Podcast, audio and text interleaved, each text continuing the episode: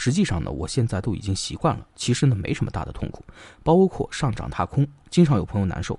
但是说实话，我现在没有现金流可以追加投入，下跌肯定呢会有多少有一点不爽，这是人性，也不用有罪恶感。但是还好啊，其实这样想，这不是常有的事情吗？我也投资快九年了。很多事情呢，真的也算是见怪不怪了。那整体来说，我的心态还是比较稳的。特别是现在持有的公司核心业绩每个都处在历史最高位，估值却都在历史低位附近，有什么好担心的呢？时刻应该提醒我们自己的是，我们买的是股权，而不是数字。我们投资的初衷是经营企业，而不是退出。如果我们把投资的心态放在实业上去看呢，其实是不可思议的。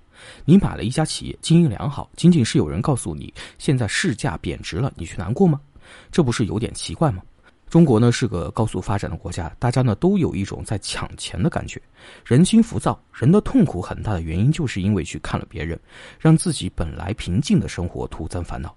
可是长期来看，买高买低的差距体现在年化收益率上都会被稀释，所以短期真的没那么重要。更何况难过改变不了任何事情，人只有几十年的时间，每个人可以问问自己哪些是对自己最重要的，怎么样才能够让自己开心快乐。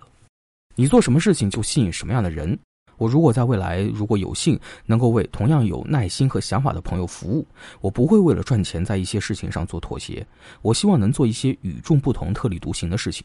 有人会说你这样不会有规模，我会觉得我要规模干嘛呢？总会有志同道合的人，哪怕只有我自己一个人玩，我也希望尽力的去享受这其中的乐趣。对于普通投资者，能不能买到好公司取决于投资者的能力、知识和时机。但是，能不能买到最好的公司，我觉得真的是天时地利人和加运气。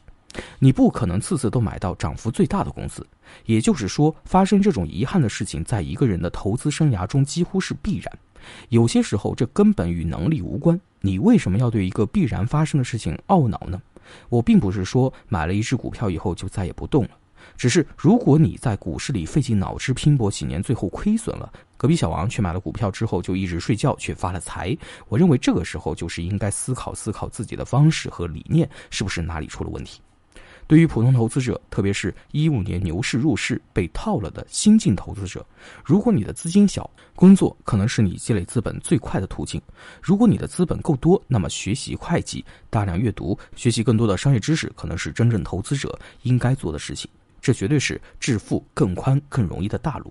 投资的一点心得，希望能给自己和别人有所启示和思考。那以上就是本期节目的全部内容，感谢您的收听。上学修 APP 和三千五百万投资者在线交流，多空观点尽收眼底，陪你踏上财富滚雪球之路。